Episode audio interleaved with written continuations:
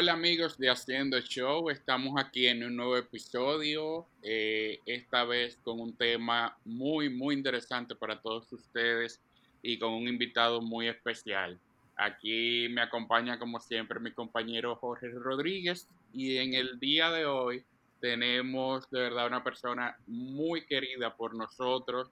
Eh, es un joven que ha venido trabajando por muchos años dentro de la industria del teatro musical, se podría decir que, que, que echó los, lo, dientes en el teatro musical. Eh, es compositor, arreglista, orquestador, director de orquesta, productor musical. Eh, recientemente terminó sus estudios eh, de composición musical para cine en una universidad de Italia.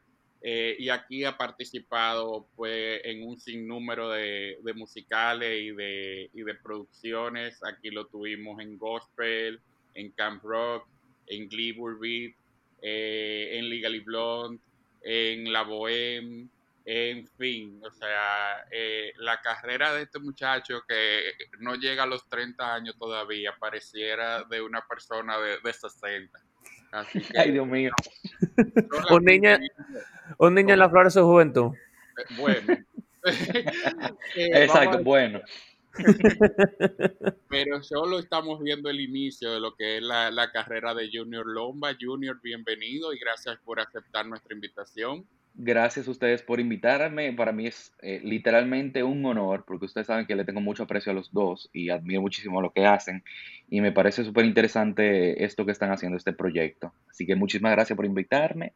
Y nada, a la orden para lo que, para cuando quieran y cuando y lo que necesiten. Ah, ok, puedes hacer una lista entonces de la cosa que yo quiero. Exactamente, hasta la, hasta la compra del supermercado. Ah, tú, mira, perfecto. Global, eh, Global Featuring Junior. Pues Junior está aquí con nosotros porque el tema de hoy es composición de cine. Lo vamos a hablar de los scores de cine más populares, de los compositores, eh, de nuestros favoritos, de los que han ganado Oscar, eh, de en fin, de todo lo que tiene que ver con esta parte tan importante de una película que muchas veces hasta pasamos por alto o ni siquiera es que pasamos por alto, es que es tan bueno el trabajo del compositor que pasa desapercibido y se queda eh, eh, pues impregnado en nuestro, en nuestro cerebro. Es así, o sea, eh, es importante eso que tú dices, que es tan bueno el trabajo del compositor que a veces uno ni cuenta se da de, de que la música está ahí. Pero si quitas la música, o sea, se te puede hacer una película de dos horas eterna. La música ayuda incluso no solamente a contar la historia y, a enfatizar las emociones, sino también a, conectar muy bien eh, todos los elementos del cine. De hecho, la música para cine, uno, una de las razones por la cual se comenzó a utilizar música fue también para enmascarar eh, esos defectos de edición que, que, anteriormente se tenían, porque pues la tecnología no estaba desarrollada, eh, la técnica no era quizás la mejor, y con la música se buscaba eso, de, buscar de, enmascarar esos errores y defectos de, postproducción. O sea que es importante eso porque la música para cine, como tú dices, eh, a veces es tan buena que ni cuenta nos damos que existe, pero si la quitas, te aseguro que te das cuenta que no hay. Y eh, te, iba a preguntar, Junior, eh, ¿cómo tú llegas a, a esto del, de composición de cine? ¿Cuáles son tus influencias? Eh, para ti, ¿quién es como que el más grande de todito? Mira, yo como mucha gente, y por eso yo entiendo también la gente que, que, piensa así, yo ni sabía que existía, o sea, que había una carrera de composición de música para cine. O sea, yo pensaba que, no sé, que, que compraban la música y, la ponían dentro de la película, pero me di cuenta ya realmente de que no, que eso es realmente, o sea, una carrera y, y larga la carrera. Y eh, comencé a mí, mira, yo me comencé a interesar mucho por las, eh, por las bandas sonoras de John Williams, que me imagino que mucha gente también. Y ahí fue que yo comencé a investigar, investigar y me di cuenta que existía este mundo del film scoring, de la música para cine.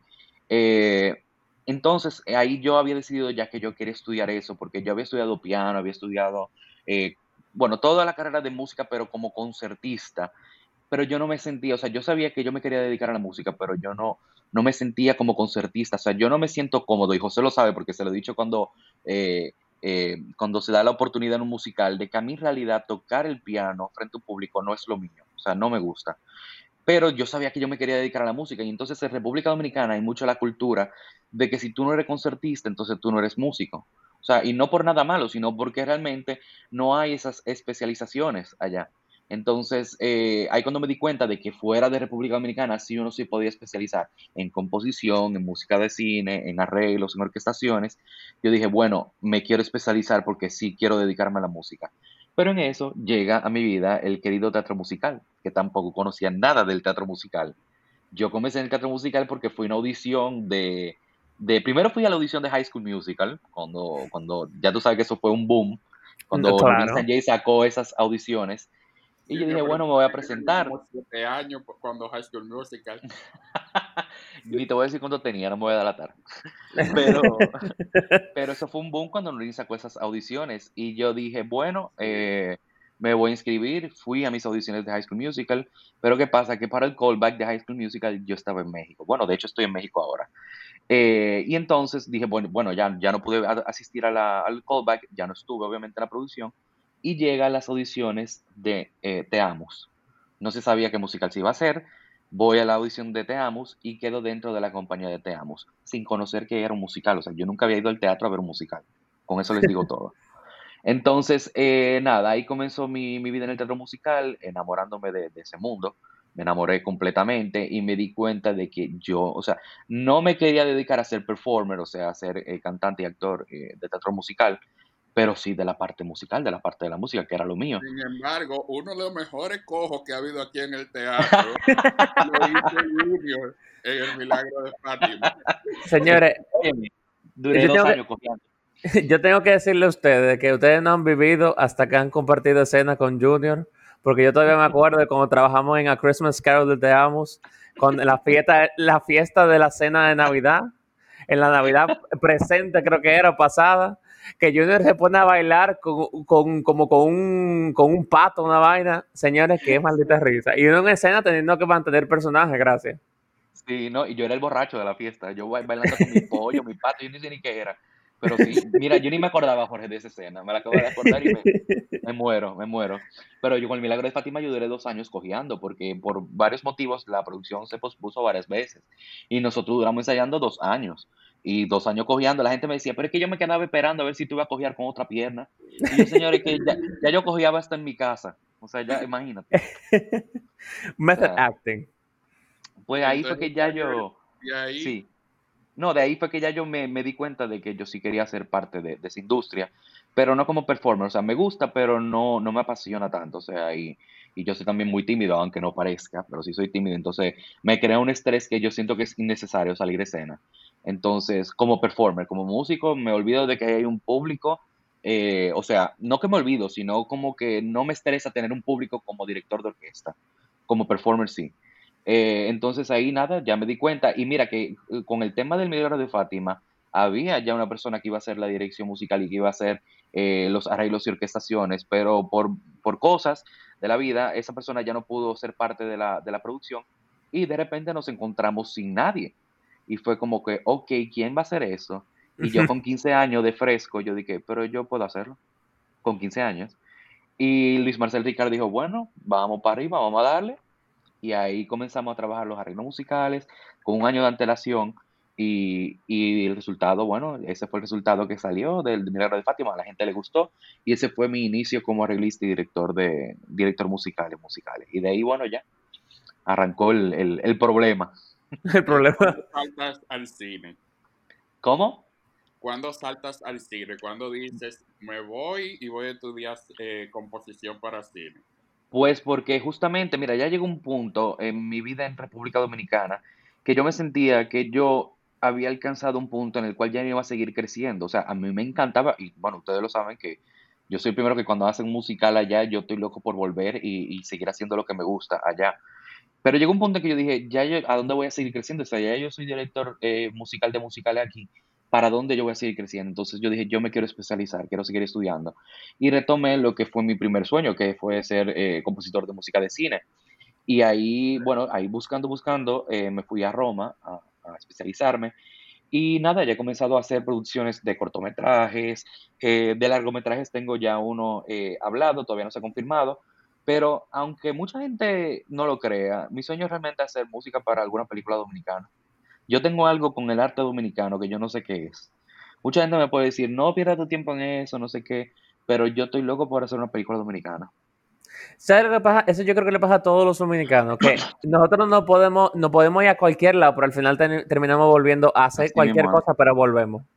Así mismo, queremos siempre volver a hacer cosas. Queremos aportar y queremos hacer crecer el talento dominicano. Bueno, de hecho, a mí me preguntaron cuando fui hace un año a hacer la llamada, a dirigir la llamada en Dominicana, eh, me acuerdo que Milagro Germán, cuando fuimos a promocionar el musical en, en, su programa, me preguntó, pero ¿por qué tú volviste? Y yo es que yo siento como el deber de devolverle a mi país un poco de lo que me dio. O sea, yo no me hubiese ido a, a, Italia a estudiar composición de música para cine si yo no hubiese tenido la oportunidad de encontrarme que existe este mundo en Dominicana. O sea, de saber que se puede uno especializar en otras cosas de la música. Y yo siento que yo tengo como ese deber de devolverle, aunque sea un poquito a mi país, de, de, lo que me dio. O sea, yo estoy muy agradecido de yo con poca edad eh, en esa época haber hecho todos los musicales que yo hice, o sea, de, llegar a ser director musical. O sea, yo todavía no me lo creo. O sea, ya yo tengo 27 años y eso ya es creíble a mi edad. Pero yo con 18 años dirigiendo eh, una orquesta de un musical, o sea, ¿cuándo? ¿En dónde? Eso, eso es cosa de, niño prodigio, o sea, eso es de que tuve, eh, usualmente de que una chamaquita de, de, cuatro años tocándote un concierto de violín, que sé yo qué, con eh, Leonard Bernstein, ¿tú me entiendes? Sí, Sí, así mismo. Pero que uno no se da cuenta en ese momento. O sea, uno, sobre todo cuando uno es adolescente, que uno cree que uno se va a comer el mundo. O sea, para mí eso era como que sí, yo estoy preparado para hacer esto, yo lo voy a hacer. O sea, uno así de. Bueno, eh, eh, nosotros tenemos varios cuentos, José y yo, de, de, de, esa época mía en esa edad de, de, adolescente. Que eso también, eso es importante, señor. O sea, eso también eh, a nivel personal es un lío. Uno sea un, adolescente tratando con gente, y, y José lo sabe.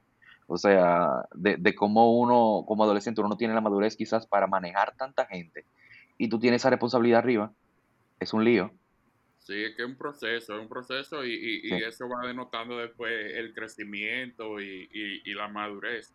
Así eh, Pero realmente lo, lo, interesante de todo esto es que aún con, con tu joven edad en esos momentos, eh, tú estás a la altura de la situación y presentabas un producto de calidad. O sea, todo el que tuvo la oportunidad de ver, por ejemplo, Gospel, eh, la primera versión, que, ¿qué edad tú tenías en esa primera versión? Ay, en el 2012 tenía 20 años. 20 años y, y, tú dirigiste eh, esa orquesta y yo me acuerdo como todo el mundo eh, lo comentaba, incluso grandes profesionales de aquí, eh, cómo se acercaron y te felicitaron. Eh, porque Gospel tuvo como nueve funciones y yo fui como a siete, ¿sabes? Eh, y, siempre veía todo el que iba sorprendido, no solamente con el trabajo de Junior, también de, de todo el elenco, que en ese momento eran 11, 12 jóvenes del teatro musical que también estaban dando sus, sus primeros pasos y, y era impresionante ver ese desborde de talento, los músicos también, todo, ahí yo creo que, la media era 20, 25 años como músico. Sí, tal cual. Incluso los, mismos músicos no eran músicos que, que ya estaban acostumbrados a tocar musicales. Para muchos fue la primera vez tocando musicales. Y también se encontraron con este mundo completamente diferente que no conocían. Y, y sí, o sea, para mí yo siempre lo voy a decir, Gospel para mí fue un antes y después en mi carrera. O sea, fue el momento en que, mira, pasa mucho a uno como artista, uno siempre quiere tener el reconocimiento de la prensa, no por lo que eh, eso te pueda aportar fama y cosas de esas, sino porque es un reconocimiento a tu trabajo, a lo que tú tienes meses ensayando, que una crítica especializada lo reconozca, se siente muy bien. Y pasa mucho que cuando tú empiezas, la prensa ni siquiera ni te mira, o sea, no, no, no sabe quién tú eres ni, ni te pone atención. Y me pasaba, yo ya había hecho cosas antes y nunca habían puesto atención a mi trabajo llega Gospel y me doy, o sea, me, fue como un antes y después, o sea, de repente todo el mundo se da cuenta de mi trabajo, se da cuenta y, reconoce mi trabajo y escribe sobre mi trabajo. Y fue como, ahí fue que yo dije, ok, esto es grande, o sea, esto que está pasando en mi carrera ahora mismo es grandísimo, o sea, no solamente por la prensa, sino también por colegas que, que se acercaban, como tú dices, a reconocer el trabajo de uno, eh, de mis compañeros también, de Joyce como director también. O sea, fue Gospel fue un antes y después para todos de nosotros, yo creo. Sí, no, eh, como público puedo decir eh, en esa primera ocasión que fue una tremenda experiencia y luego como productor junto con George de Revival eh, puedo comprobar la, la, magia también que tiene ese material y, y, cómo esa música pues se entra en el público y, y, y logra hacerlos vivir una experiencia completa realmente. Sí, la verdad que sí, fue muy, muy especial. Y entrando un poco en materia, Junior, eh, con esto de, la composición musical de cine, quisiera primero, porque incluso cuando publicamos el story, eh, algunas personas me, preguntaban, eh, ve acá, pero es score, pero es una canción, de hecho mucha gente sugirió canciones, entonces muchas veces se confunde entre lo que es un soundtrack de una película y un score. Entonces me gustaría que tú pudieras aclarar un poco eso. Mira, el soundtrack eh, realmente es eh, cualquier música que se utilice dentro de la, de la, de, la película. Que pues la, la, la, banda sonora puede formar parte del soundtrack también, pero el soundtrack no puede formar parte de la banda sonora. Por ejemplo, eh, lo que viene siendo el score es una cosa completamente aparte a las canciones que se utilizan al interno de una película. Te pongo un ejemplo, no me, llega ninguno ahora mismo muy específico, pero vamos a crear una situación eh, aparte, que, no existe. Vamos a poner que, por ejemplo, dentro de una película utilicen Para quererte de Maridalia. Eso ya forma parte del soundtrack de la película. Pero toda la música original que se escribe para la película es lo que se le llama score, que está escrito específicamente y especialmente para la película. Sin embargo, las canciones que se ponen al interno sabemos que no necesariamente son creadas para la película, aunque hay algunos casos en particulares, como por ejemplo Skyfall de Adele, que se creó eh, para, para, la película de James Bond, pero eh, no necesariamente es el caso, y son como, como quiera canciones escritas por cantantes o por songwriters eh, que serán comercializadas para promocionar la película. ¿Qué no pasa con el soundtrack? Perdón, con, la, con el score. El score simplemente es una música de servicio para la película. no, no sé si está claro la idea, ¿eh? No, y, te quería eh, preguntar, a ver si, me aclaras. ¿El score siempre es instrumental o puede llegar a tener voces eh, por lo menos corales? Sí, sí, sí, completamente. De hecho, eh, el score, por ejemplo, de Star Wars tiene una coral grandísima. El, el, score del Señor de los Anillos tiene una coral grandísima. De hecho, Howard Shore compuso una canción que se llama Even Star, que está completamente cantada en Sindarin, que es una lengua élfica. Eh, o sea, que imagínate, es un trabajo ahí de, de, de mm, se me fue en español cómo se dice, de, buscar el material, de research el material, se dice en italiano, de, mm, sí, de buscar el material, de, de estudiar el material que tienes a disposición para entonces tú crear eh, la, la, banda sonora. O sea, él hizo todo ese trabajo de buscar cómo eran los textos en Sindarin eh, y también buscar a un, lingüista, no sé si se dice así, perdónenme con lo del, lo del idioma, lingüista se dice José Rafael. Sí, sí. Eh, es una persona que estudia eso. Para para buscar el material y crear esa canción. O sea, imagínate tú componer una canción, no solamente en un idioma que no, en realidad no existe, sino que tú no conoces. Claro. Entonces, imagínate, es, eh, no necesariamente tiene que ser instrumental, puede, ser también cantado. Eso fue en, El Señor de los Anillos. En, Return of the King. Ah, no, en la compañía. Hay que hacer, una pausa cuando se menciona El Señor de los Anillos aquí para que Jorge se recupere. Es que tú te entiendes, cuando Junior, cuando Junior menciona El Señor de los Anillos, todos los teriquitos en el cuerpo entero me salieron, porque es que, es que eh, eso, si no me equivoco, es en el Retorno del Rey y que la canta René Fleming. Sí, exacto, exactamente. Sí, en el, sí es verdad. Sí, ahora lo acabo de, buscar. Eh, y sí, fue, o sea, y no solamente eso, él escribió más canciones así en, Sindarin, en, la lengua élfica. O sea que es, no solamente tiene que ser instrumental, puede ser cantado también, o sea, no, no hay nada que te, te prohíba hacerlo. Ok. Y otro, otro tema que, surge a veces, y yo mismo eh, muchas veces lo confundo, son los conceptos de tema, motif y leitmotiv. Eh, ok, mira, el... tiene como su, razón. Sí, Sí, es como, eh, ¿cómo te puedo decir? Em, la cosa aquí es que se entra mucho en el tecnicismo. A ver, voy a tratar de, hacerlo lo más simple y, y en un lenguaje que lo podamos entender todo. El motivo es una célula musical mínima que va a generar una frase. O sea, puede ser dos notas, puede ser una sucesión de notas, puede ser una sucesión de ritmo, no necesariamente tiene que ser eh, melódico, puede ser también rítmico. Ese es el motivo y es una unidad mínima que va a generar una frase que tiene una identidad propia. Del motivo se va a generar eh, el tema y el leitmotiv.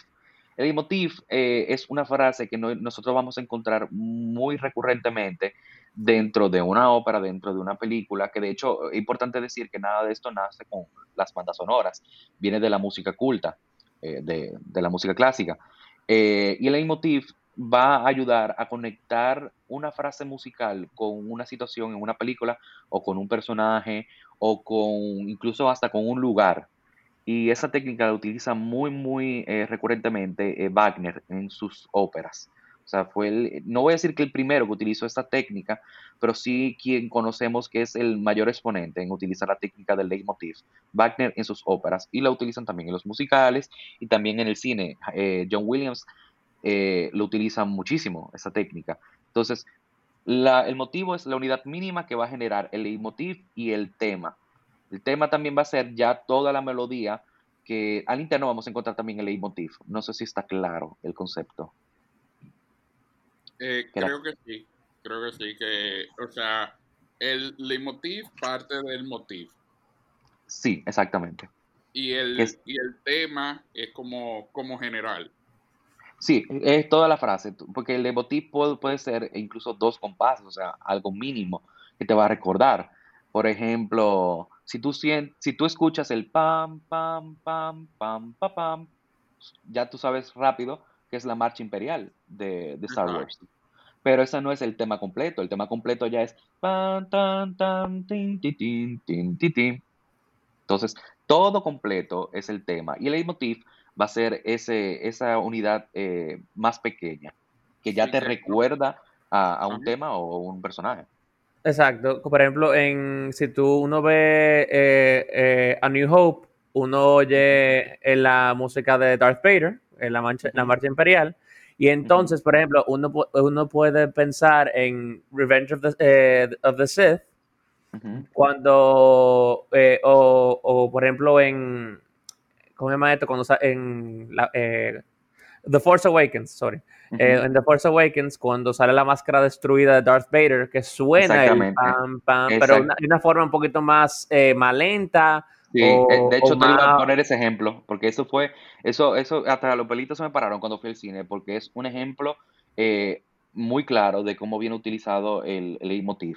O sea, ese momento en que tú ves la máscara destruida y tú oyes esos cornos y esos trombones que suenan ese pam, pam, pam, pam, pam, pam, pam, pam. O sea, eso es un ejemplo claro de cómo funciona el leitmotiv. No estás viendo ahí el personaje, estás simplemente viendo la máscara destruida, pero estás escuchando algo que te recuerda al personaje. y toda la historia del personaje. Sí, sí, sí, es impresionante esa técnica de leitmotiv. Pero eh, es importante decir que ya no se utiliza casi en el cine porque el lenguaje cambió completamente. O sea, ahora la música para cine evolucionó no a un discurso musical, pero evolucionó a un discurso de eh, crear una atmósfera y más de sound designer que de compositor. O sea, impresionante cómo ha cambiado el, lenguaje musical de música para cine. creo que un buen ejemplo de eso es Dunkirk. Lleva eso sí. Es que Hans Zimmer realmente, no voy a decir que fue quien cambió, pero sí, sí es, siempre desde el principio estuvo más del lado de sound designer que de compositor. Entonces, eh, eh, digamos que todas sus composiciones siempre ha tenido ese lado de sound designer, todas. Ok. comentó una vez algo sobre ese score, no sé si, si tú lo recuerdas, Jorge, si lo Ah, sí, que yo vi un video donde explicaban eh, cómo Hans Zimmer creaba como ese estrés del, en los momentos de Dunkirk, con, creo que eran instrumentos de cuerda, que había un grupo que bajaba la escala y otro subía la escala de, musical y se sentía como que nunca terminaba, entonces uno subconscientemente le empezaba a dar como una ansiedad de que como que de como que, que, como que termine de subir la música, pero tú estás en la escena, entonces el estrés de que si lo los aviones, de que si le van a, si lo van a tumbar, qué sé yo qué. Sí, esa tensión, ese, sí, eso se utiliza muy, mucho, o sea, no, no, obviamente no lo creó Hans Zimmer. La cosa es que aquí prácticamente ningún compositor ha creado nada, todo ya está creado, pero es como tú lo vas a utilizar al, al interno de, de, de, una película, y en este caso Hans Zimmer lo utilizó muy bien porque te crea esa, esa tensión, ese que no acaba nunca, que tú no sabes qué va a pasar ahora. Eso es muy interesante. Y eso son, se le llaman glissando, de prácticamente tú pisas una cuerda del violín y vas bajando y subiendo, bajando y subiendo, pero cada violinista, de 24 violinistas probablemente que, él va a tener, lo va a hacer eh, random, o sea, no, no, no va a estar nada preciso y eso es lo que te da ese efecto de que mm, se crea un efecto de suspensión, de que tú no sabes ni siquiera dónde estás parado, o sea, a nivel musical. Eh, y se utiliza muy mucho esa técnica en, en los, en los thrillers, en, los de, en los horror films. Se utiliza muy seguido esa técnica, pero nunca se ha utilizado como la, la había utilizado Hans Zimmer. Es muy interesante. Sí, yo me acuerdo que José y yo salimos frenéticos de esa película. Esa, esa película te, te, da taquicardia. Sí, no, él, eh, yo creo de los tres en, cine que yo he pasado más grande. No, y tú la puedes ver con los ojos cerrados y solamente escuchando te causa el mismo estrés por la música, por el diseño de sonido también, porque los tiros más reales que yo he oído en el cine, los tiros esa película. Mira, tú sabes que es interesante porque normalmente los compositores ven, satanizan mucho a los sound designers, porque normalmente le bajan la música y como que siempre hay ese, esa tensión entre sound designer y compositor. Pero yo creo que van casados, o sea, se, se casan los dos. La música de, para la película y el sound design van, pero de la mano muy de la mano.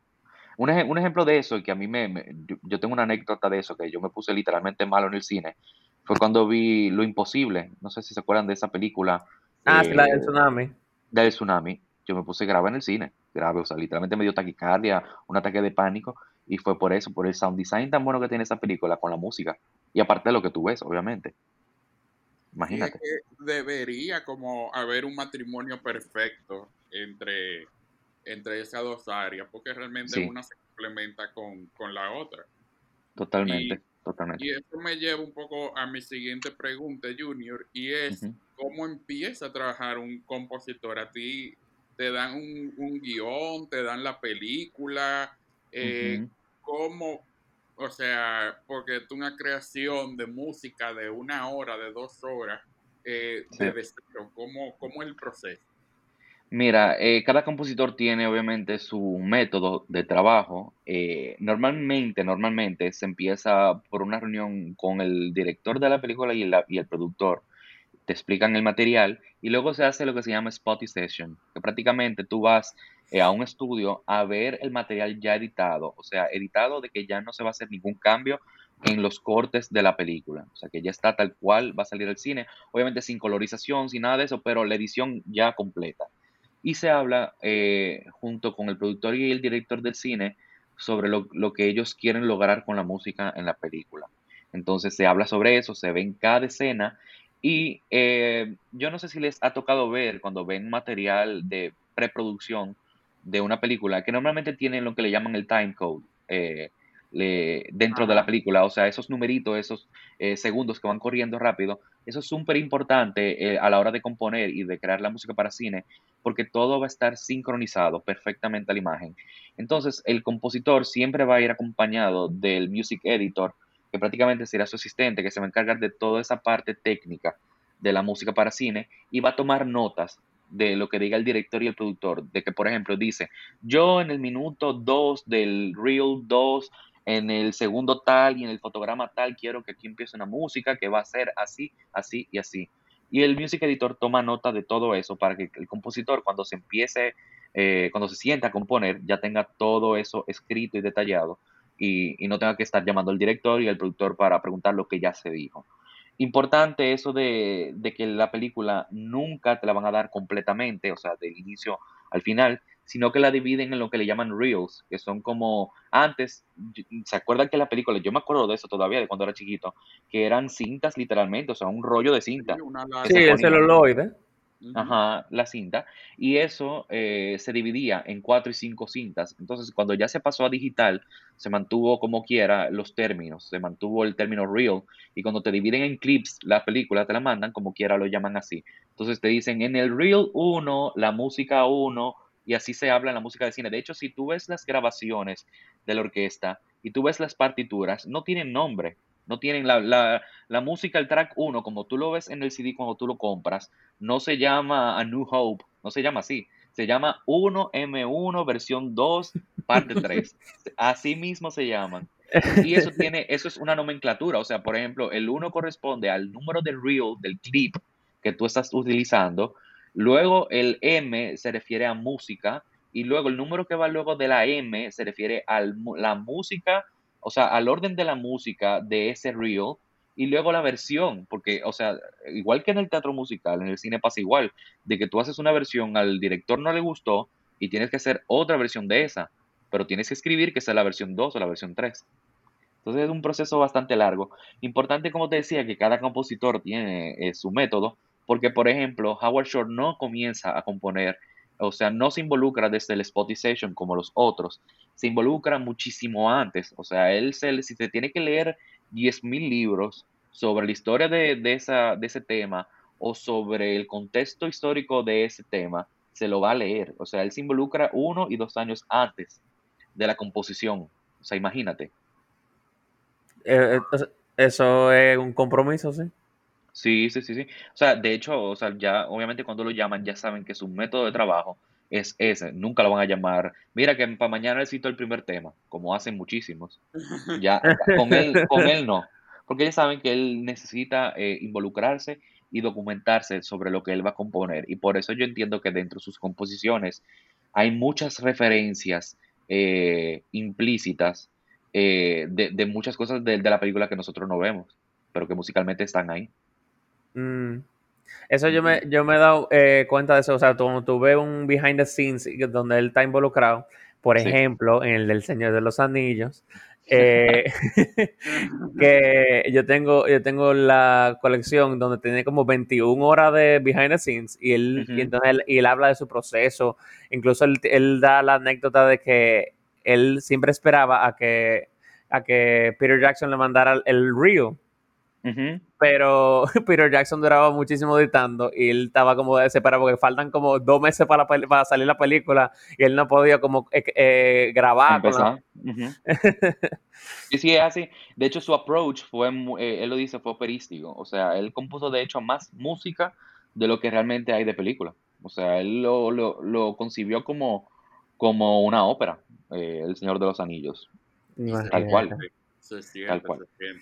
Sí, La, música del Señor de los Anillos es impresionante y, grandiosa y, y, como va evolucionando también a través de cada una de las películas, cuando ya tú llegas al retorno del rey, es una cosa apoteósica, o sea, tú le sientes la, la, grandiosidad.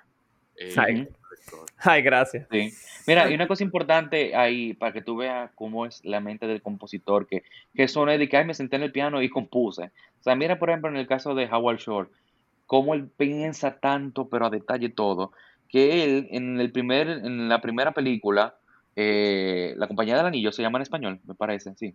Ajá. Eh, en esa película, él no le dio un leitmotiv a, a, Gandalf, porque él decía que Gandalf es un mensajero misterioso, y si él le daba un leitmotiv a Gandalf, lo hubiese hecho más real, menos misterioso y más claro todo. O sea, para que tú veas, todos tienen un leitmotiv menos Gandalf y él lo dijo que fue por eso. O sea, que él piensa todo a detalle, Él no deja nada a la casualidad, nada.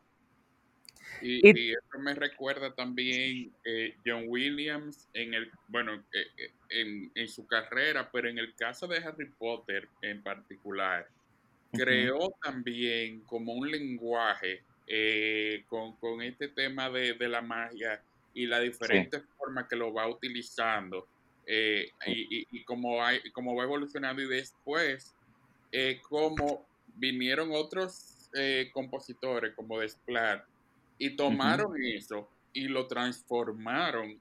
Totalmente. Y, y, de verdad, son dos cosas diferentes, pero que se sienten parte de lo mismo. Y eso es un caso que siempre me, me ha sorprendido bastante. Sí, no, eh, es un caso interesante porque la evolución musical se sintió junto a la evolución de, de, de la película. O sea, comenzó como una cosa de niños mágico, que tenía su lado oscuro, pero el lado oscuro fue teniendo más, eh, o sea, más peso cuando el film fue, la película fue evolucionando. Y musicalmente fue igual, o sea, cuando llegó Desplat, ya llegó un punto en el que la música era otra cosa, cuando tú comparas esa música con, con el principio. Y es lo que decíamos anteriormente, o sea, ya, o sea, de crear musicalmente hay poco. Ahora, como tú utilizas esas cosas que ya están creadas, eh, es lo que te va a hacer diferente. O sea, por ejemplo, el trabajo grandísimo de, de John Williams ahí fue, ok, hay miles de películas de magia, ¿Cómo yo voy a hacer que esto no suene igual a las otras películas? ¿Cómo yo voy a utilizar estos intervalos, estos acordes, o cómo yo voy a utilizar la misma orquesta, o sea, los colores de la orquesta, para crear un efecto de magia, pero que no sean los mismos efectos de magia que, que tenemos anteriormente y ser diferente? Y eso es un trabajazo, o sea, es un proceso de, de buscar el material y de elaborar el material. Aunque no, aunque no debería sorprendernos, porque que John Williams es un, es un compositor que como que es, como el meme ese de, de, cómo lo hace, es, literalmente uh -huh. él. Sí. Mira, John Williams es, un más que un gran compositor, que lo es, o sea, ojo, no estoy diciendo que no lo es, es buenísimo en transformar el material, buenísimo. O sea, por ejemplo, algo que pasa muy seguido en la música de cine es que te dicen, mira, ya para la semana que viene siento toda la película, la música. ¿Y qué tú haces? O sea, tú tienes que buscártela, tú tienes que ver cómo tú vas a encontrar ese material y muchas veces el tiempo te da de crear el material nuevo. Entonces tienes que comenzar a, a, a, transformar material. De hecho, hay videos en YouTube que lo pueden buscar en el cual se compara la música de, de Star Wars con fragmentos de, de, los planetas de Holst, que se compuso muchísimo antes. Y probablemente John Williams con poco tiempo tuvo que recurrir a material que ya existía y transformarlo. Y vas a escuchar similitudes. Y no solo, o sea, no de, de coincidencia, sino que se ve que literalmente él transformó ese material y lo hizo en Star Wars. Importantísimo oh. eso.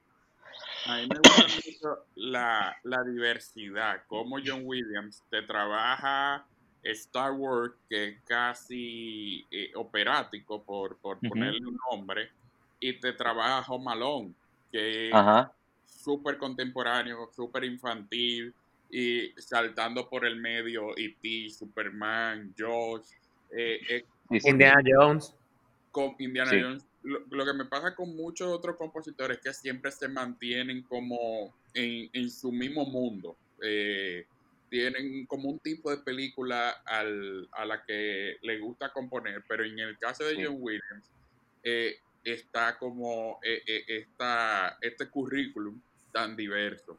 Es camaleónico, o sea, para tú saber que John Williams, tú tienes que conocerlo muy bien, para tú decir, ok, tú sin saber, sin ver que es el que está componiendo, escuchándolo, saber que es él, o sea, tienes que conocerlo demasiado bien, y ni así a veces, o sea, por ejemplo, cuando yo me acuerdo cuando salió BFG, de Big eh, Friendly Giant, me parece que se llamaba. Me parece Ajá. que se llamaba. Eh, o sea, fue completamente diferente a lo que él estaba haciendo. Lo mismo pasó, por ejemplo, con Hans Zimmer cuando sacó Interstellar. O sea, fue completamente diferente a todo lo que él, él, él hizo anteriormente. Y esos son momentos en el cual el compositor se supera. A mí no me pasa, por ejemplo, con Danny Elfman. Para mí, Danny Elfman se ha mantenido siempre mismo, en, sí. en, ese tipo de lenguaje. En Pero pasa lo mismo, eh, exactamente, pasa lo mismo con Tim Burton. O sea, eh, eh, ya tú lo veías, tú sabes que es él. Entonces ahí realmente el problema con Danny Elfman es que como normalmente trabaja con, con Tim Burton, eh, ya ¿para dónde va a ir si el lenguaje es ese? Exacto. Sí, Entonces, o sea, eso, eso, eso, yo creo que la única película que, que Tim Burton ha hecho que Danny Elfman, Elfman no ha participado, yo creo que es Sweeney Todd y era porque la música de Steven Sondheim. Sí, claro, o sea, ahí ya había poco que hacer, poco que hacer. No, era él. No ni que tocarlo. Y aún así se atrevieron a ponerle la mano a ciertas cosas. Ya tú sabes. Esa Eso es complicado, es complicado. Pero por ejemplo, depende, porque por ejemplo a Los Miserables también le pusieron la mano. Y a mí me parece sí. el trabajo de Los Miserables bastante impecable. No sé qué sí. tú piensas sobre eso. La, la orquesta de, de, la película de Los Miserables, esto es... A mí me o encantó sea, la, la, lo que hicieron con la música de Los Miserables.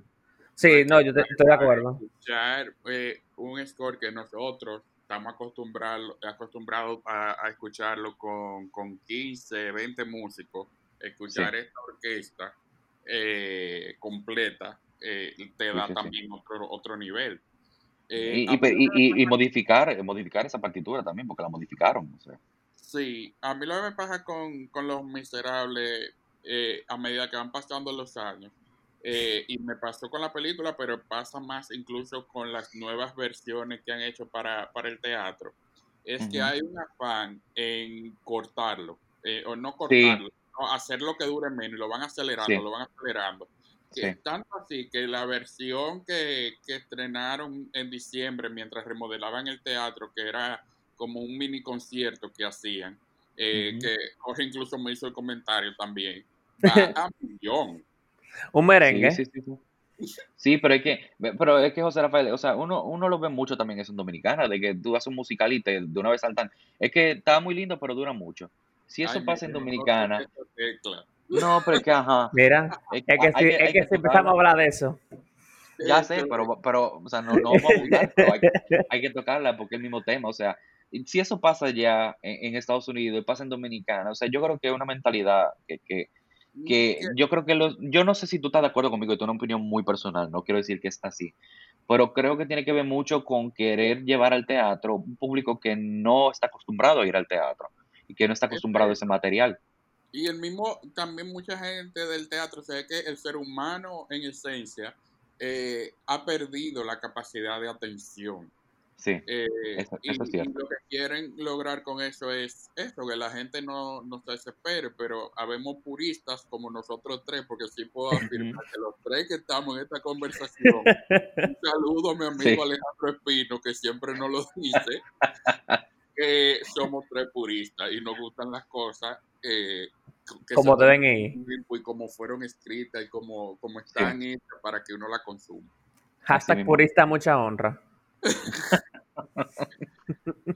Así es. Pues, eh, yo quisiera que ustedes me, me cuenten los dos de, de, sus scores favoritos. Arranca, Jorge. Ah, yo, bueno.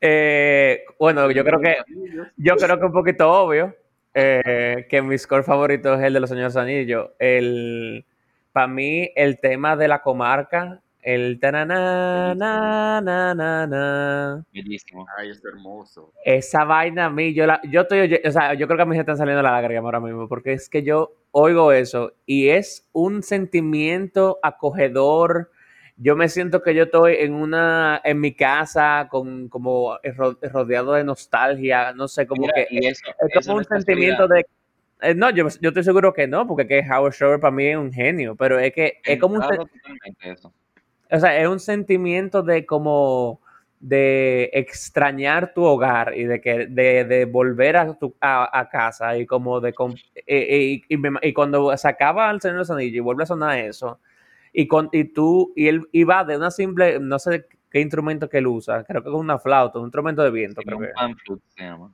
Ah, exacto, un pan flute. Eh, y después crece con un instrumento de cuerda, y, o sea, y. Sí, sí, Pero mira, esa, esa parte ahí, es súper interesante porque eh, Howard Shore, eh, casi, en, casi en todos los temas del Señor de los Anillos, no utiliza una armonía tradicional, la armonía como nosotros la conocemos en Occidente, o sea, que no escala mayor o menor, así que nosotros conocemos en Occidente la música. En Oriente eh, tiene muchísimas escalas, muchísimas armonías, y en, El Señor de los Anillos él utiliza más armonía de, Oriente para dar ese sentido de, de, de, lontananza, se dice en italiano, como de lejos. Eh, entonces, con esta armonía de, la comarca, él utiliza una escala mayor para darte ese sentido de, algo cercano a ti, de algo que tú conoces, de, una armonía y una escala que tú estás completamente eh, eh, cercano y ligado a esa melodía, a ese tipo de, armonía mayor, familiarizado. Señores, debo otra vez decir, perdónenme que me hago un, lío con los idiomas ahora mismo. No, tranquilo, es que hablado es un lío, hablar tres ni me imagino. No, no, no, no. Y dar clases entre Yo acabo de dar una clase en italiano de una hora y me estoy volviendo un lío. Me llegan las palabras en italiano, pero nada, perdón. No, no, no soy así media, así como que no, no sé ni, ni, hablar en ningún idioma. Eh, y después de ahí, o sea, no es que son mis scores favoritos, pero admiro mucho el trabajo de, de John Williams, especialmente eh, cómo tú te das cuenta, para mí él tiene una firma en todos sus en todos sus scores y es el, los instrumentos eh, de, no de cuerda, perdón, los lo de metal. O sea, todos los cuernos. A él le gusta, a él le encanta un French horn. Sí, y a mí también. A mí también. O sea, para mí el French horn es el instrumento característico del cine. O sea, le da ese, ese toque épico a, todos los scores. Y John Williams lo utiliza muchísimo, muchísimo. Y no solo eso, o sea, toda la, sección de, metales es muy característica de su escritura. Muy, muy. Que siempre he pensado que Gladiator parece un score de, John Williams. De Williams, exactamente. Darle eh, eh, el mérito a. Pero adivina por qué. Adivina por qué. ¿Y por qué? Porque la música de Gladiator, si la vas a ver también existen videos en YouTube, está basado también en los planetas de Holst, un compositor ah. clásico. Y la música de John Williams, al, no, no digo que todas, pero el lenguaje de Williams está basado también en los planetas de Holst. Mira, o sea, Los Planetas de Holst es mi composición clásica favorita, porque para mí eso es, un, viaje, un viaje. Es un viaje. Es, muy cinematográfica esa composición. Si buscan específicamente Marte, la composición Marte de Holst, ustedes van a oír ahí Gladiator, Star Wars, todo eso, lo van a escuchar. Sí, y en Júpiter creo que también tuvo mucho Star Wars. Y... Sí. Es como todo está hecho, es cuestión de, cómo se reutiliza, sobre todo en la música, porque la música es un conjunto de las mismas notas. Claro que sí, totalmente. O sea, son 12 notas, imagínate, o sea, como tú las combinas lo que te va a diferenciar. Y todos mis profesores lo dicen, o sea, ya todo está creado. Realmente, o sea, no hay nada que inventarse ya. O sea, ya incluso descompusimos la música, que mucha gente me va a atacar por esto, y no, o sea, pero realmente en el 900 ya se comenzó a no destruir en el sentido feo de la palabra, o sea, no destruir de que se dañó la música, sino a que vamos a salir del sistema tonal completamente y vamos a crear un sistema nuevo y comenzaron a combinar notas eh, sin un criterio tonal que era el que nosotros conocíamos y se destruyó en ese sentido, no en el sentido de que se dañó, ojo con eso. ¿eh? Que se, desmenuzó. Sí, se, sí, eh, que no, encuentro ni siquiera la palabra. Descomponer, descomponer. Sí, para poder experimentar. Eh, la maestra María Castillo siempre decía eso, que tú tienes que conocer la base para entonces después destruirla, para tú eh, transformarla. Pero si, si tú no conoces la base, si tú no tienes lo básico dominado, entonces cómo tú lo, lo descompones, no puedes. Y eso bueno, eso es parte de la escuela de composición también. O sea, cuando nosotros llegamos y comenzamos a inventarnos cosas, los profesores, mi profesor siempre me decía, no, es que no se puede hacer, o sea, tú no puedes hacer esto. Y yo le decía, pero es que yo estoy viendo la partitura de John Williams, quien lo hace. Y dice, sí, pero John Williams ya estudió, ya conoce toda la base, para él poder permitirse y saber lo que él está haciendo descomponiendo eso. Si tú lo haces ahora que no tienes la base para hacerlo y no sabes con qué criterio lo vas a hacer, tú realmente no lo estás haciendo como una decisión artística. Lo estás haciendo simplemente porque no conoces eh, esa, base. Claro. Exacto. es importantísimo eso. Pero entonces, Junior, bueno, yo no tengo score, o sea, sí tengo muchísimo score favorito, pero no tengo como que uno, yo tengo varios, o sea, por ejemplo, el de Forrest Gump para mí es una obra de arte, o sea, Alan Silvestri ahí hizo una obra de arte con el score de Forrest Gump. También, ¿tú sabes cuál fue muy interesante? Y de este casi nadie habla, el de Tron Legacy. O sea, Daft Punk ahí hizo... Ay, me encanta una obra de arte con esos sintetizadores, o sea, fue impresionante el score de, de Tron Legacy, o sea que como ustedes pueden ver, mis gustos varían de orquesta hasta lo, electrónico, o sea, de todo. Pero sí, o sea, yo... sobre eso. En el de Forrest Gump, eh, concuerdo contigo y me gusta mucho porque es muy enfocado al personaje. Muy, y a totalmente. De la música, tú vas sintiendo completamente el desarrollo emotivo, emocional del personaje. Del personaje. Eh, mira, hablando de eso también, ¿cuál me gusta muchísimo de, de, Howard Shore? El de Silence of the Lambs. O sea, impresionante. De hecho, él rompió con los estereotipos de Hollywood en esa época, porque en esa época lo normal era eh, construir el score en base al, al, al villano de la historia, en este caso Buffalo Bill. Y él dijo, no, yo no voy a seguir con ese cliché de Hollywood y yo voy a comenzar a estudiar la psicología y construyó el score basándose en el personaje eh, principal de, me parece que era Judy Foster, la actriz De- principal. Jodie Foster. Ajá. Entonces ahí él decidió centrar el score basándose en el personaje de ella, o sea, desde su psicología. Y eso era una cosa muy diferente, o sea, en Hollywood eso no se hacía en esa época. Y rompió totalmente. Otro impresionante fue el de Vertigo de, de Bernard Herrmann, o sea, impresionante cómo él rompió con el lenguaje de Hollywood. El lenguaje de Hollywood de esa época era el lenguaje de la orquesta europea. O sea, todo Hollywood, para que ustedes eh, y para que todo el mundo entienda, la música de Hollywood nace con la música europea. Todos esos compositores, como Batsman, por ejemplo, que se fue a Estados Unidos por el antisemitismo, comenzó a componer por casualidad eh, música para cine. Y el sonido eh, de Hollywood fue, por tantos años, un sonido europeo de las orquestas y composiciones europeas. Bernard Herrmann decide ya, o sea, este sonido ya no forma parte de, después de tantos años, ya no queremos este sonido. Y comienza a experimentar con cosas nuevas y ahí vemos Vertigo, Psycho, eh, Taxi Driver, que rompe completamente con todo eso. Impresionante. O sea, y para... que aportan tanto a la película, porque tanto Vértigo como, como Psycho son emblemas del cine, tanto por el trabajo de, de su director, pero como el trabajo musical. De hecho, ese, eh, eh, eh, eh, ese pedazo de, de Psycho de, de la, de música de, de la escena de la ducha eh, Sí. ha sido utilizado un millón de veces después de eso. Y, o y sea, eso, o sea, eso, eso al principio de los años 30, cuando comenzó la música de cine en Hollywood, hacer eso que hizo Herman, eso hubiese sido satanizado completamente. O sea, eso fue agarrar un violín y comenzar y, y- decirles, toca el violín como no se toca, literalmente.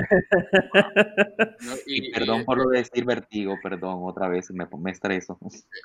Es- En, en, en, en italiano es vertigo, esa es mi, mi, mi excusa. Pero con lo que tú decías de, de Tron y, y Daft Punk, que quería comentarte también, que me gusta mucho el trabajo en esa onda que hicieron en The Social Network, eh, Atticus, eh, Atticus y Trent. Sí, totalmente. Eh, Ahí el Network, de hecho ganó, me parece, a mejor score ese año. Sí, sí, sí. Y eso fue revolucionario, porque imagínate, era una, una banda sonora muy minimalista, muy. Imagínate todos esos compositores que estaban nominados también con ellos, que hicieron todo ese trabajo de orquestación y no sé qué, y viene y gana eh, Social Network. Y yo, mira, yo con todos los que hablé, compañeros, de hecho hasta con Amaury Sánchez hablé de eso, y le pareció impresionante el trabajo de que hicieron, o sea, así minimalista, que eso no era nada común tampoco en la música de cine. No, Para y, y nada. lo mucho que dice, porque eso Sí. es minimalista, pero transmite tanto dentro de la película. Ah, to- Totalmente. Muy Pues, interesante. A mí eh, hay un score que tal vez sea poco convencional tenerlo dentro de los favoritos. Tengo muchos, pero hay un score que yo lo oigo, señores, y se me aguan los ojos sin estar viendo la película. Y tiene ¿Qué también sería? que ver- ¿eh?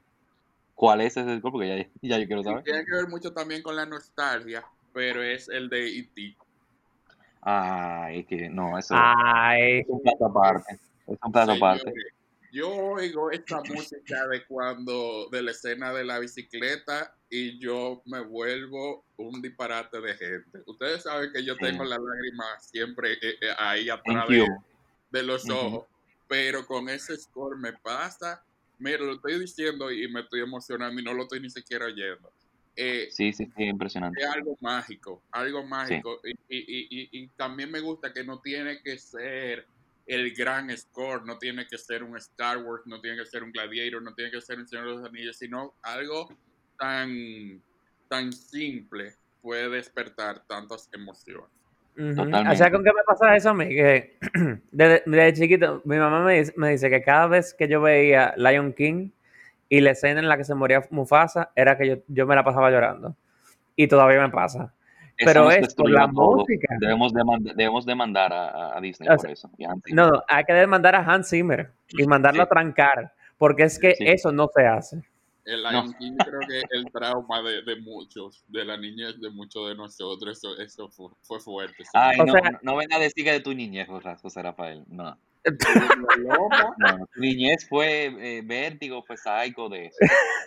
Psycho, yo creo que, yo creo que era la primera, la película, Yo tenía 10 años y fue la primera película que yo fui a ver al cine así solo, dije que mi papá me mandó con mi hermano y fuimos la Ah, yo vimos iba a decir, te mandó solo con 10 años al cine, tu papá no de te la quiere. 27 de febrero. Déjame Ay, decirte que la primera película que José Rafael vio fue la, del, la de los hermanos Lumière. Señores, eh, ustedes quieren que esto acabe mal ahora mismo. ¿eh? Es más, tú sabes qué, José me contó a mí una vez, es más, José no me deja mentir, José me contó una vez que él estaba en el cine con la película esa del tren, que todo el mundo se salió huyendo. Sigue ahí, Yu. Sigue ahí, Jorge. Sigue ahí. No te apures. Hablar de edad. Tú sabes que tus amigos todos te, te tratamos así, y eso es porque te queremos. Pero tranquilo, José, que a mí me- me- yo tengo un grupo de amigos que me hace lo mismo a mí. Entonces tengo que desahogarme con alguien. No, y tú, tú eres un alma vieja. De hecho, los dos Los dos somos alma vieja, así mismo. es. Somos dos Pero mira, pero mira, retomando el tema, a mí me pasa eso. ¿Tú sabes con qué película? Con la de Home Alone, pero con el tema Somewhere in My Memory. Ay, O sea, este tema, ese es Ay. impresionante y bello.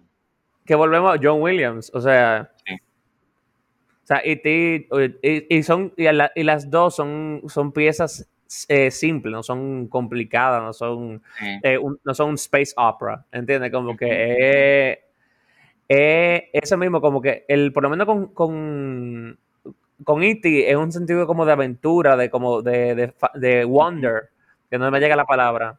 Sí, Y, es la- y con y con Home Alone es como eh, eh, me pasa lo mismo que con la comarca, o sea, es un sentido de nostalgia, de querer de, de necesidad de, de, de como de falta de amor familiar, porque eh, Kevin está solo, entonces empieza a sonar Somewhere in My Memory, o sea, todo eso.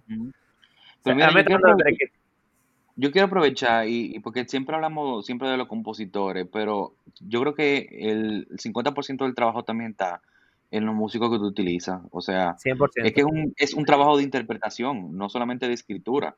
O sea, tú puedes escribir esa misma música y se la da a una orquesta que no te transmite nada y no va a lograr ese efecto.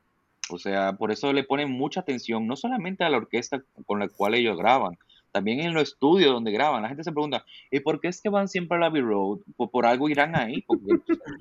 si van al estudio de la casa de fulano, quizás no, no logran ese efecto. Entonces, no es lo mismo y eso hay que reconocerlo. Yo, yo digo que siempre hay que reconocer el trabajo de todo el mundazo. Obviamente vamos a durar tres programas hablando del trabajo de todo el mundazo, pero yo creo que en este caso que tú que hablamos de, de, de, de esos sentimientos que nos provoca, el 50% de eso es la orquesta, totalmente. Y pasa mucho que el cine es un trabajo en equipo que se divide a su vez en muchos equipos. O sea, es un Mucho. gran equipo de cientos de personas, pero por ejemplo, solo la parte musical y de edición de sonido y de mezcla de sonido eh, es un mundo con los compositores o el Sí. compositor, los músicos, los técnicos. Más de 100 personas, más de 100 personas, Sí, mucho más. sí, fácilmente. Fácilmente. Y yo no, no me quiero ni imaginar las consolas en las que graban esas cosas. No, no, eso es una cosa ahí, eso parece una nave espacial. Un- un- una nave espacial, 2001 A Space Odyssey. ¿Cómo? que es otro tremendo score también. Ah, claro. Sí. Que todo el mundo reconoce sin saber que es de ahí. sí, es verdad. Es verdad, porque eh, eh, pasa como, como Psycho, que ha estado muy presente en, en caricaturas, en series de televisión, en otras películas, eh, y mucha gente no, no lo asocia con, con el material original necesariamente. Bueno, Sí, es que es está, está complicado porque imagínate, esa, pa- la escena de la ducha en Psycho sale en Space Jam. Ya tú, eh, ya tú tienes una relación completamente expuesta al score de Psycho. Completamente. completamente. Pero tú sabías que lo de lo de Audición al espacio, el tema ese, o sea, no, no es una, no es una- un tema que nace ahí, ¿verdad? Es lo de Zaratrusta, no sé si conocen ese tema. No, ¿no? no, no. No. Bueno, es un tema que, Cuéntame ese más. tema, Sí. cuéntame más. Eh, bueno, o sea, eso, ese tema famoso del pam, pam, pam, taram, ese tema famoso no es un tema que nace en, en esa película, es, un- es una música clásica de, de Strauss, que se llama Así habló Zaratrusta. Y la gente cree que eso es parte del film, de, de esa película, o sea, como que nace en esa película. ¿Y, y Es está así un- íntegra en la película o, o fue transformado de alguna forma? Yo creo que fue transformado. eh, Sí, fue transformado totalmente. Sí, sí. O sea, transformado en el sentido de que lo habrán cortado y eso, pero no que han sí. modificado el- eh, la melodía ni nada. Pero eso es un tema de Strauss que se llama Así habló Zaratrusta. Eh, creo que es el, el- el título en español. Pero, pero sí, la gente cree que ese tema nace en esa película y ese es el tema de esa película. De hecho, ese tema viene utilizado en otras películas. Yo no quiero equivocarme porque ahora mismo no te lo puedo asegurar completamente, pero creo que también en una de esas de... Ay Dios, ¿cómo se llama esta película? De, de- de los monos que, que gobiernan el mundo. Eh, ajá, creo que también, creo, creo que también en una de esas lo utilizan, pero ahora no me quiero equivocar y decirlo completamente que es así. Pero lo utilizan bastante, película. Bueno, súper interesante, de verdad que sí. Eh, de hecho, todo este episodio ha sido muy interesante. Yo cada vez que terminamos de grabar le digo a Jorge, yo creo que este es el mejor episodio, pero Literalmente.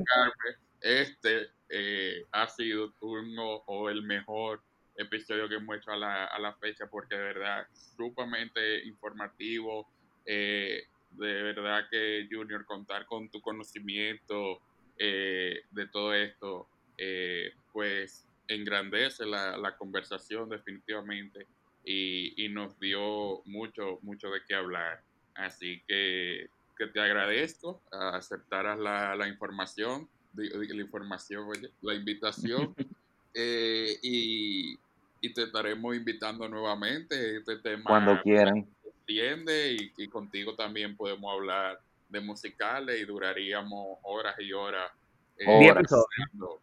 Teatro musical y sus compositores así que Así nada, muchísimas gracias, eh, Junior, por aceptar, eh, a nuestros showceros por estar en sintonía con este podcast. Esperamos que este tema les haya interesado y nada, seguimos haciendo el show, Jorge. Eh, sí, pero antes de nosotros irnos, Junior, cuéntanos dónde la gente te puede seguir, dónde puede conocer tu trabajo. Eh, también, eh, si, eh, si quieren eh, ver lo moderno y down with the kids que Junior es, él tiene una, una serie en su Instagram muy chula que es de, se llama My Next Guest, donde él, colabora de forma remota porque es social distancing con, di- con diferentes artistas de alrededor del mundo eh, dominicanos, españoles, italianos, eh, y él, eh, y toca, él toca el, pi- el piano y entonces el, cantante graba su parte. Y en verdad una Así serie mismo. muy ápera, muy, muy ápera. Sí, la verdad que ha gustado mucho la serie. Me pueden encontrar en redes sociales. eh, yo uso principalmente, Instagram como Junior Basurto Lomba, de letreo Basurto porque siempre es un problema. Eh, B de Barcelona, A S U R T O, Junior Basurto Lomba en Instagram y también en Facebook, eh, en mi página de Facebook también. Mi página de internet también la tengo, ahora mismo está en remodelación, en reconstrucción, pero igual www.juniorbasurtolomba.com y ahí va a encontrar material. Yo trato siempre de, subir material, no solamente tocando, también subí una serie de videos hablando sobre derecho de autor, que me parece que todo el mundo debe de, de- de conocer un poquito, porque a veces incurrimos en delito de derecho de autor, que quizás en República Dominicana eh, no se toma tan en serio, pero en otros países sí, uno sale a veces del país y uno incurre en esos delitos de derecho de autor que nos pueden traer incluso hasta problemas grandísimos. Y, y debemos conocer un mínimo de derecho de autor. Así que nada, en mi Instagram TV pueden encontrar todos esos videos, esas series de videos. Y nada, a seguir eh, produciendo material para las redes sociales para que sea un poco más ameno y, y y diferente la experiencia de redes sociales. Así que nada, quiero también eh, agradecerles a, a ustedes por haberme invitado. Eh, me pareció un tema súper interesante y que no, no siempre obviamente se toca el tema, eh, porque como habíamos dicho en el principio, muchas veces ni, ni sabemos que la música para, para cine está ahí. Así que nada, gracias José Rafael y gracias Jorge por la invitación. Nosotros felices porque esa es la, la idea de Tech Podcast. O sea, José y yo dijimos de que nosotros hablamos tanto de cultura pop, música, cine, televisión, eh, teatro, que nosotros deberíamos grabarlo. Y uno de los enfoques de este podcast es el, el educar al público. O sea, eh, con, eh, tal vez una persona escucha esto y, y tal vez empieza a tomar en consideración todo lo que tú nos explicaste en cuanto a lo de Ujú. los motifs, leitmotiv, eh, las razones por las que una, un- una frase musical es de tal forma. Eh, también a tomar un poco más consideración en cuanto a los scores. Por ejemplo, no todo el mundo se sienta en Spotify ahí a escuchar un score completo. tal vez ahora dos o nos, nos, la, la, tres gente que nos oyen tal vez eh, tal vez pueden eh, eh, se sentarán mañana o, o, algún día a, a, sentarse a apreciar el trabajo musical. Sí, con otra perspectiva, o sea, va a ser con otra perspectiva. Ahora sabiendo y conociendo esos detalles, le van a poner más atención y van a pensar en todo el trabajo que hay detrás de, de eso. Y que es una opción perfecta, por ejemplo, para estudiar, para trabajar con, con algo de fondo eh, la música de los scores es perfecta para eso. Sí, sí, sí, totalmente de acuerdo. Pues nada, ahora sí, nos despedimos. Agradecemos por eh, eh, hacer show con nosotros. Gracias, Junior, por ser un show cero honorario. Y nos vemos en la próxima. Gracias, muchas gracias a todos y saludo a también a todas las personas que nos están escuchando.